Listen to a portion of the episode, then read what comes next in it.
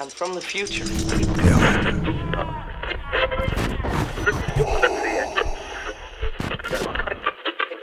Bienvenidos a Geek Capital, la capital del mundo geek. un podcast donde hablaremos de cultura pop y el mundo geek. Esta es una producción de Black Box. Bienvenidos a Geek Capital Podcast. Mi nombre es Osvaldo Navarro y pueden encontrarme en redes sociales como os-bajo al cuadrado. cuadrado con letra, no lo vayan a elevar su potencia al cuadrado. Este contenido lo pueden encontrar en YouTube, Spotify, Apple Podcast, Google Podcast y Anchor. En este capítulo hablaremos sobre The Suicide Squad. Hey guys, sorry I'm late. Had to go number two. Good to know. Esta reseña va a estar libre de spoilers, eh, ya que los spoilers y las referencias van a estar en el otro capítulo. También para recordarles que esta es una película con clasificación R, mayores de 18 años. Niños no pueden entrar al cine, ¿ok? Además quiero agradecerle a nuestros amigos de Warner por darnos acceso a la premier de prensa y hacer este contenido. Gracias Warner, eres grande.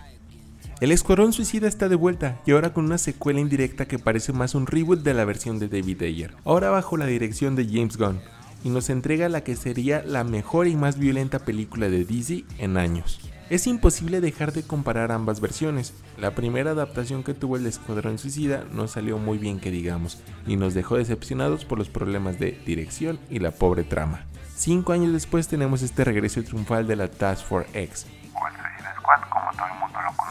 esta secuela logra hacer que nos encariñemos con los personajes muy rápido, que nos preocupemos por ellos y además expande aún más el universo de DC. Esta cinta tiene el sello característico de James Gunn, una gran banda sonora licenciada, personajes inadaptados con chistes únicos que calman la tensión de la situación y sangre. El filme inicia muy rápido y supongo que es porque conocemos el antecedente.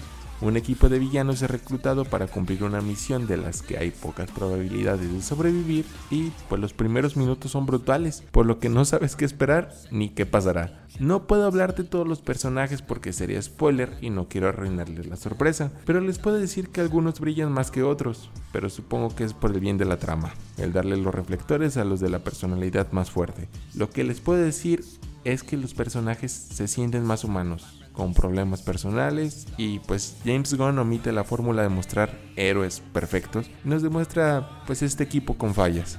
De toda la plantilla de villanos que se muestra en la película, mi favorito es King Shark, un tiburón humanoide con problemas para comunicarse, pero créanme, este personaje les robará el corazón ya que es adorable y tiene grandes momentos.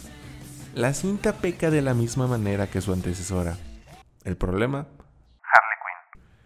Este personaje jamás sufre un daño físico importante y el guion la convierte en el Deus ex machina. Incluso parece que Harley es protagonista de otra historia, ya que no trabaja en equipo y se siente pues súper poderosa. Esto se debe a la popularidad del personaje. La historia es contada de manera muy peculiar, regresando momentos en específicos para favorecer la trama, y esto nos ayuda a comprender de mejor manera por qué pasan algunas cosas que se supone que no debían pasar. Pero esto no es malo, nos demuestra que la genialidad de la película es el caos, es el mejor elemento, el caos, eh, eh, lo caótico, que es impredecible.